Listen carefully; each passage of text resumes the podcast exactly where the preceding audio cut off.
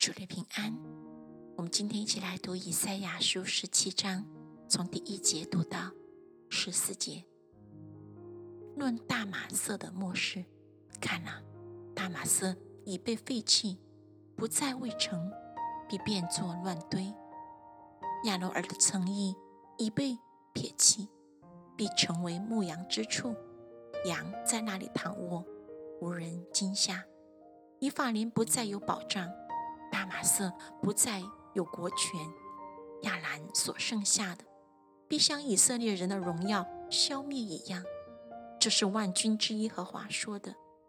到那日，雅各的荣耀必至消薄，他肥胖的身体必渐瘦弱，就必像收割的人收敛和架，用手割取穗子，又像人在立法阴谷拾取遗落的穗子。其间所剩下的不多，好像人打橄榄树，在茎上的枝鞘上只剩两三个果子，在多果树的旁枝上只剩四五个果子。这是耶和华以色列的神说的。当那日，人必仰望造他们的主，眼目重看以色列的圣者。他们必不仰望祭坛，就是自己手。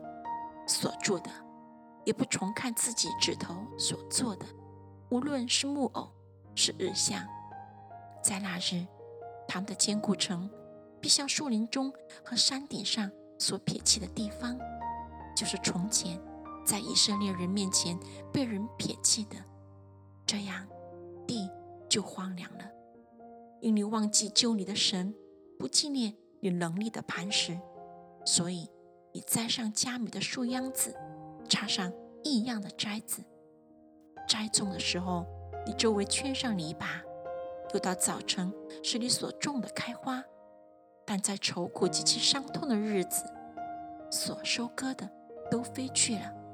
唉，多民轰嚷，好像海浪砰轰，列邦奔腾，好像猛水滔滔。